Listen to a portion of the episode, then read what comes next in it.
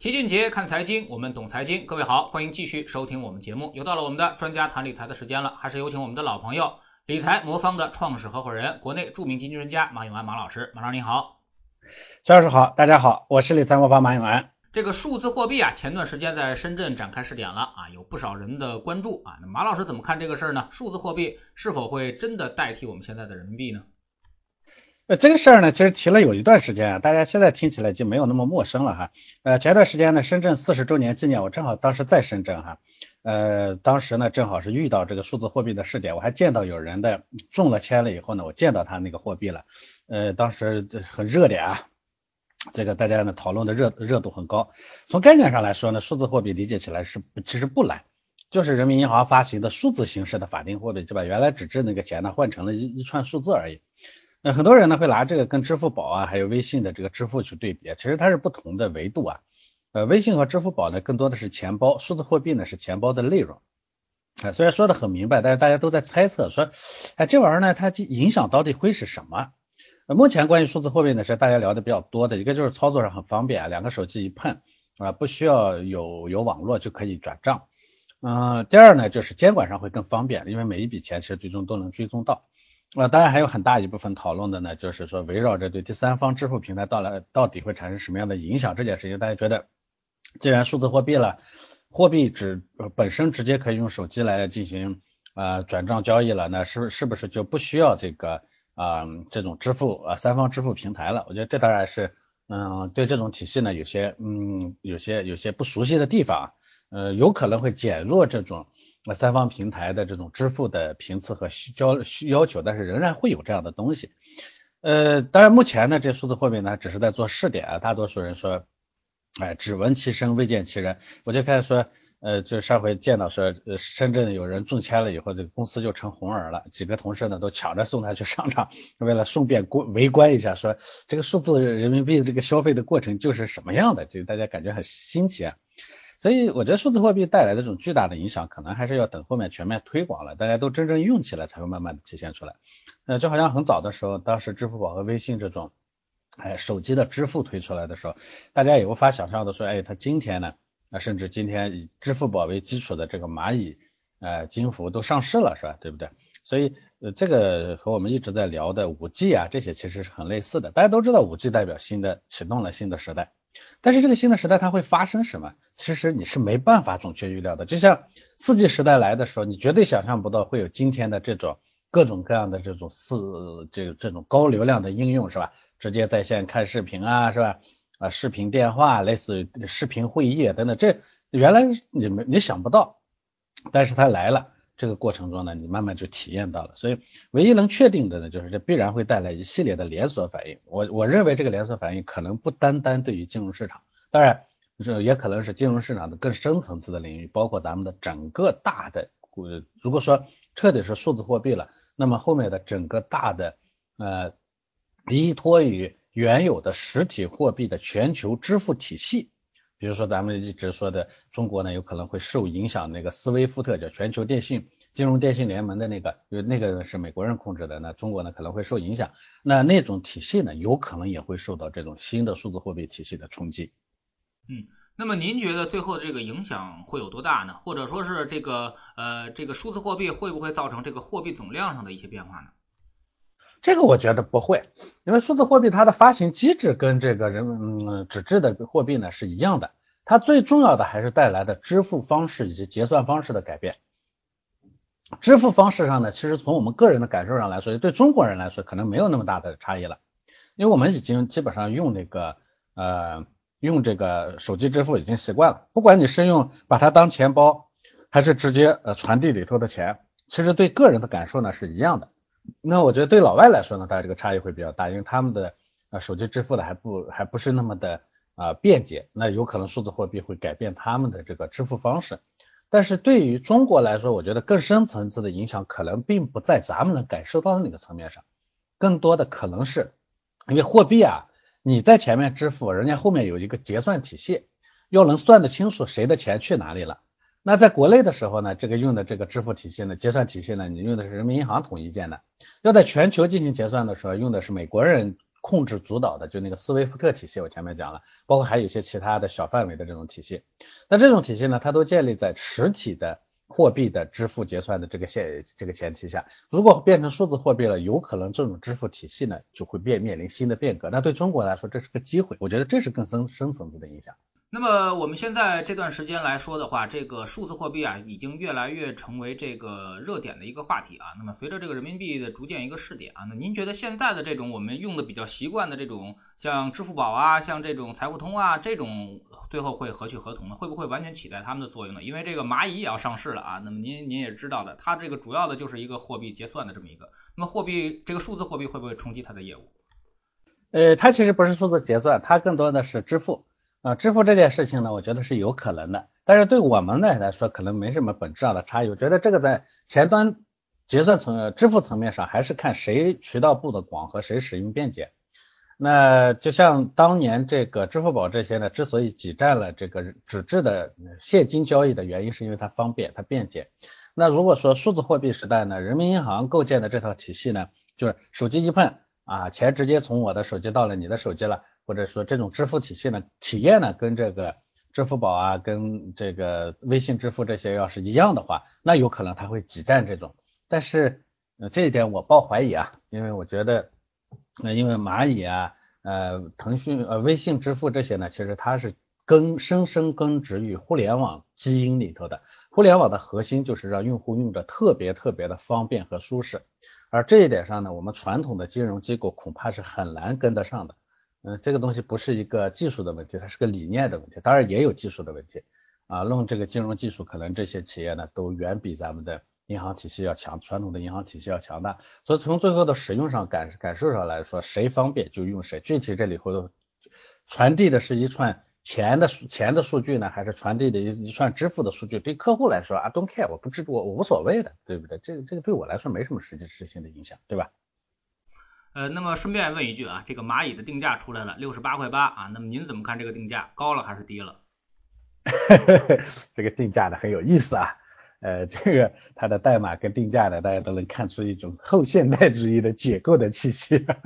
我觉得对于这样一个新的呃金融生态来说呢，我觉得现在去说它高或者低都为时过早。从当下的情况来看呢，有可能确实是有些高估。但是毕竟它是一个代表着新的生态、新的体系的金融金融生态，它不能说完全去替代旧的金融体系，但它确实对原有的金融体系是一种重大的颠覆和创新。所以从这个角度来说，你给这样的创新者给什么样的定价，长期来看有可能都不过分。嗯，每当出现一个新现象的时候啊，大家都难免去做一些判断和预测啊，那么希望能够抓住这种机会啊。马老师怎么解读一下这样的心理？哎，其实这个也正常啊。呃，大家都说二零二零呢是魔幻的一年，在我看来，这个魔幻看怎么理解啊？呃，就是有可能我们在若干年后回看二零二零年，会发现很多很多超大型的机会都是在今年种下了种子。有有些人说百年未有之巨变，这就意味着也是百年未有之机会，因为巨变代表着机会，当然巨变也代表着风险，对吧？呃，而且在 我开玩笑说，这个魔幻一年呢，给这个。未来的种子呢施加了魔法，所以这其实是一个轰轰烈烈的大时代的前夜。这个时候最忌讳的是拿过去的经验来套未来的投资，因为过去的经验会限制你的想象。所以我们不要不要总是去想着预测未来，说哎，就像咱们前面说的这个数字货币，说引会引起什么变化，然后我好提前去做准备。真正的逻辑应该是反过来说，从过去来看，为什么会有当下这种变化？呃，我记得有个人工智能专家吴军博士，他说过一句话，一段话，他说，一项技术呢能否被应用，不仅取决于当下和近期的需求，更取决于能否用更少的能量传递、处理和存储更多的信息，这是商业发展的趋势。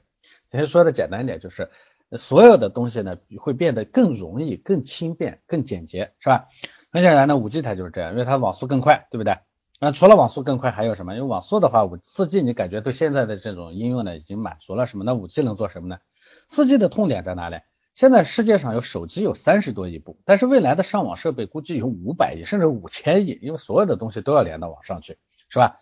那这种情况下呢，我们说了，五 G 面向的叫万物互联，它不是解决人与人的交互的问题，它是解决机器与机器的问题。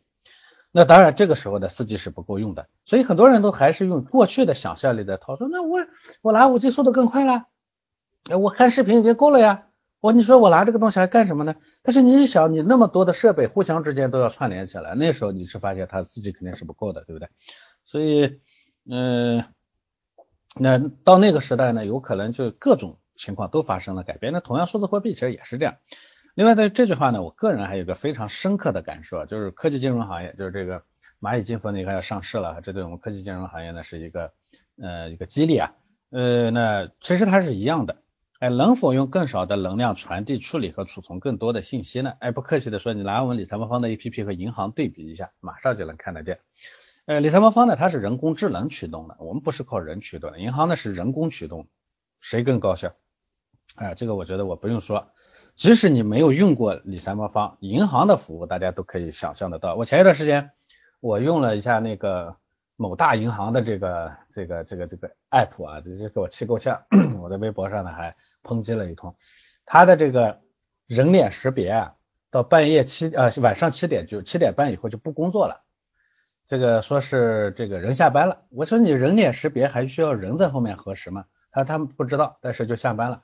但是呢，它这个设计呢很诡异的就在于，它嗯下班了不识别了，但它总显示识别失败。他也不告诉你说是我现在不识别了，你试个十次八次一百次，他都都告诉你这这忍不住了，我打电话问他，他才说他们下班了啊不识别了，这这就是就对他们来说这种哎这种服务体验上的这种感受，包括技术的使用上的这种有些时候很 low 的这种感受啊，这这是这是不能想象的，但是这是现实存在的问题，所以我我那天还跟他们在微博上我说我说说实话，你们也就是因为靠着这种。啊，这个这个这个机制的保护啊，否则的话，像你这样的这样开开发成这样 app 的人，在我们公司早被开除了，根本就不可能存在。我们公司要开发成这样的 app，我们公司也早倒闭了。那这就是一个现实的问题。所以，说数字货币到底意味着什么？其实不需要去做过多的很具体的预测，你需要知道的是，它代表的是数字时代的到来。整个世界整个金融市场的方向会向着数字主导的，尤其是考虑最优性价比的这个方向去发展。那人工智能它其实核心解决的是说用更低的成本实现啊不差的服务，那这是它的一个目标。所以我之前呢十分肯定我说会出现科技大爆发，其实本质上就是这个道理。我当年呢说我要做理财魔方啊。我选择从传统的基金行业，其实我做的还是非常成功的。这个齐老师也知道是吧？我转去做人工智能驱动的定制化理财服务平台，其实本质上也是这个道理。因为呢，说这些行业呢是数字时代的重要参与者和领头军，他们代表着未来。不论未来会发生什么，这些行业都能在未来活下来。理解是这一点呢，你就无论你去做一些个人的投资，还是职业规划等方向的选择，或者是面对一些短期的波动和变化，你都会心里比较有底。所以我是。很多人说，金融行业的朋友说，哎呀，你看你把金融行业的高薪厚禄丢掉了是吧？你跑去这样一个很艰难的领域，嗯，草创这个领域从头来一步一步做起来，你很很不很亏啊。那我说我看的是明天，我可以看到的是未来我去从事这个行业一定会存在，而我做过去离开的这个行业它未必会存在，这是一个趋势啊。嗯，有人也说啊，说传统的银行啊和这个券商啊，那么未来跟这个新兴的这个我们叫 FinTech 啊，那么金融科技必有一战啊。如果您站在这个呃两个行业都干过的角度来说的话啊，您觉得这个未来的这个战役啊，或者说这个这个方向发展是怎么样的呢？我觉得倒也未必是一战，我们只能说呢，代表未来的。是我们能看到的，就像这种呃金融科技企业，包括像蚂蚁这样的企业，它都是代表未来的。包括像理财魔方我们这样的企业，因为它是数字驱动的。未来的时代呢，它不再是以前我们这个叫叫叫信息时代或者叫互联网时代，它更多的叫数字时代。而这些企业呢，它完全是用数字驱动的。所以大家可以看一下前两天那个有人的那个演讲是吧？说了说这个说这是数字驱动的，这是核心，数字才是真正的竞争力，对吧？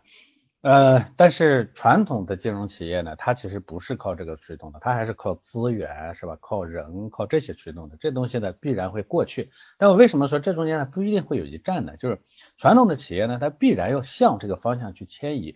有一些呢，它我觉得自然就消解淘汰掉了；一些呢，能跟上时代潮流的，它会转化成下一阶段的哎金融企业，呃下一个时代的数字金融企业。我觉得这一点上，呃，我觉得不会有特别大的这个。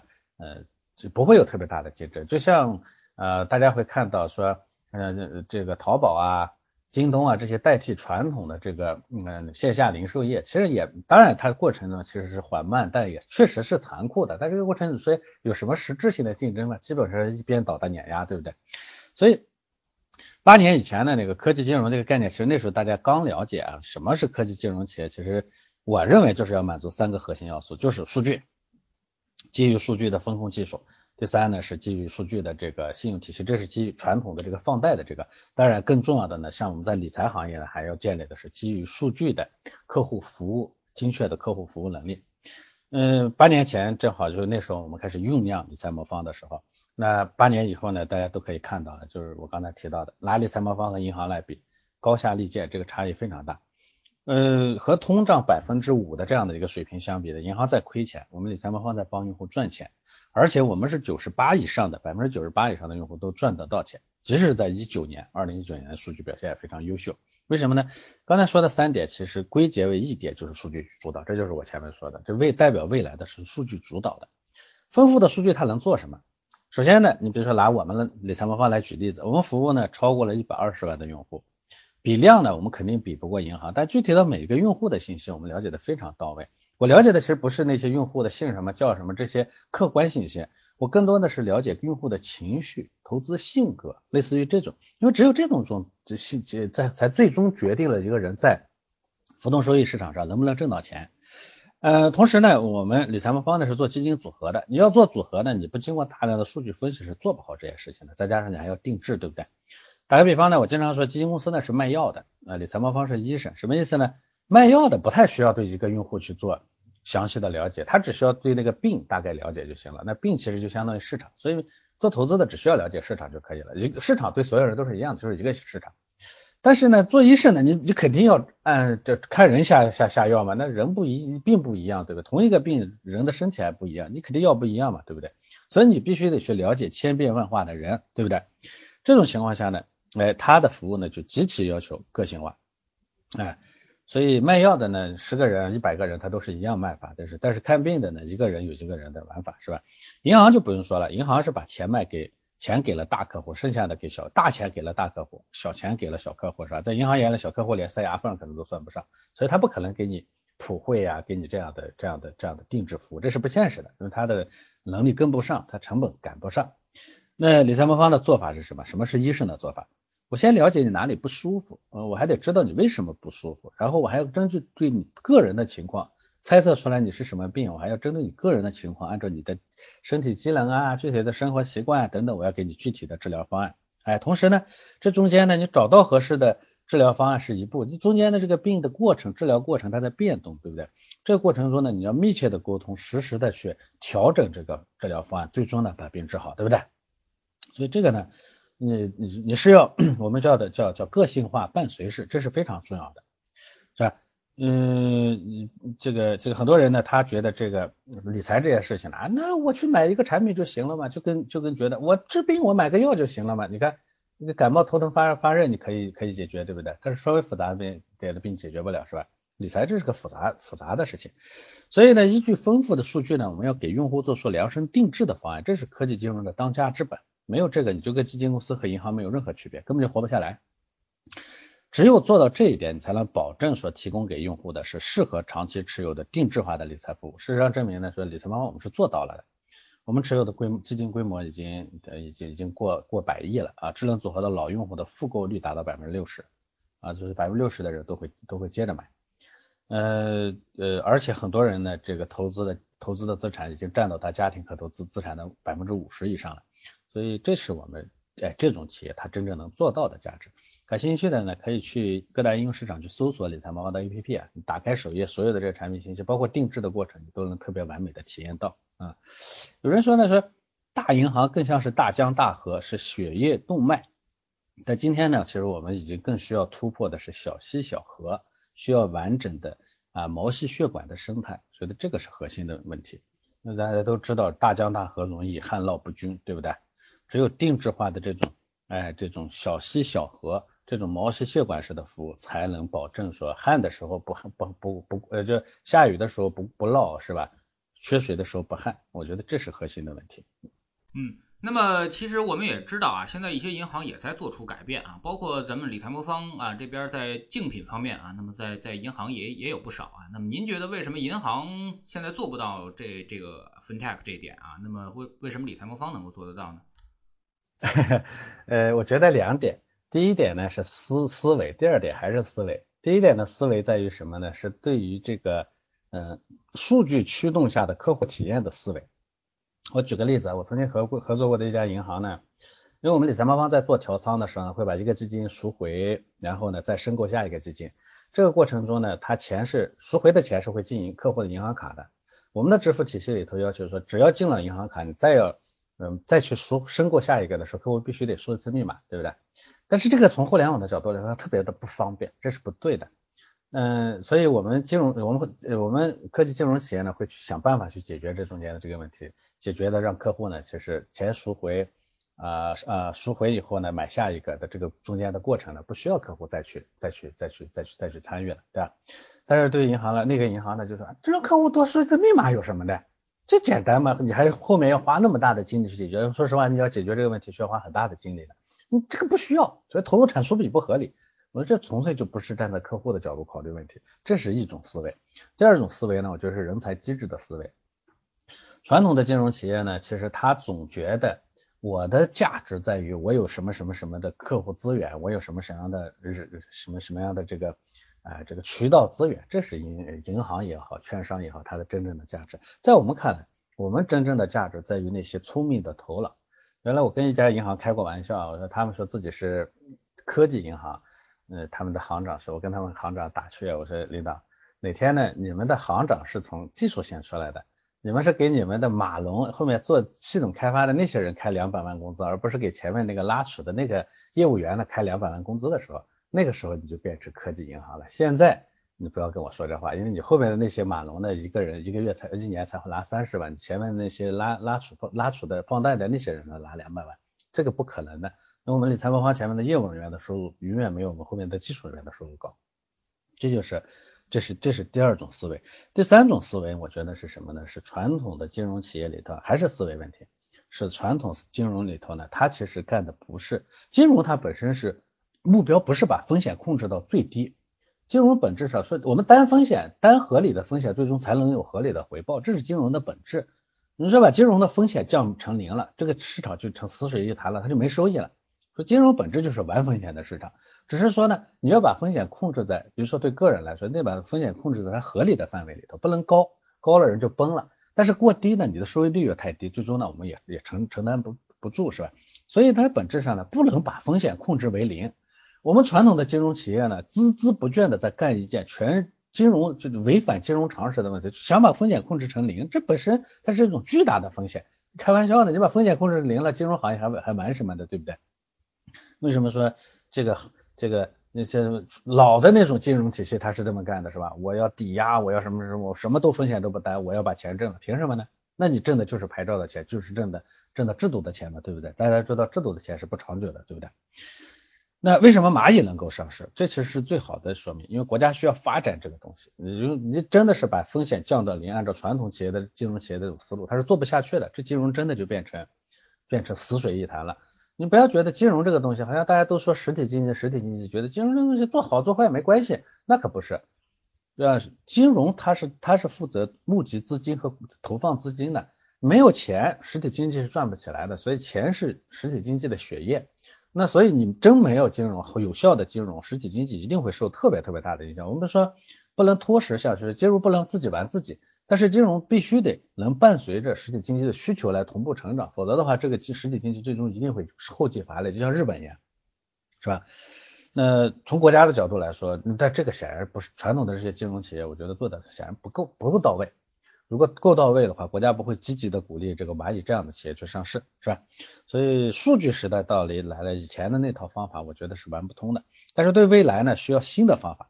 至于怎么个新呢？可能还要摸着石头过河一段时间。我说了，大家在这样的一个变局的时刻，一定啊，你想象力是不够的，你也想不到未来会发生什么。所以呢，我就说了，你拥抱这种变革，这是最重要的。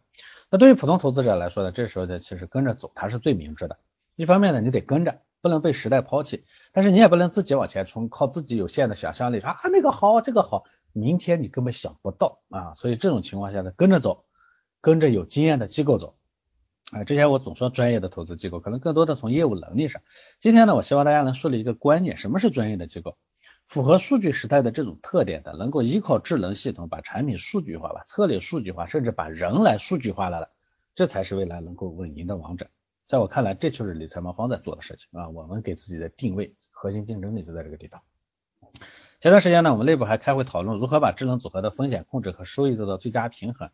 我们分析了过去二十年的所有数据，放在每一个模型当中去去实验，最终的目的只有一个，就是我们这一套系统必和必须呢综合考虑所有历史上的极端情况，保证它拿到去任何一个阶段都能为用户赚取到符合他风险承受能力的最高收益，让他从拿上这只产品开始呢就可以踏实的交给我们，不论市场如何变动，财富都能稳步升值。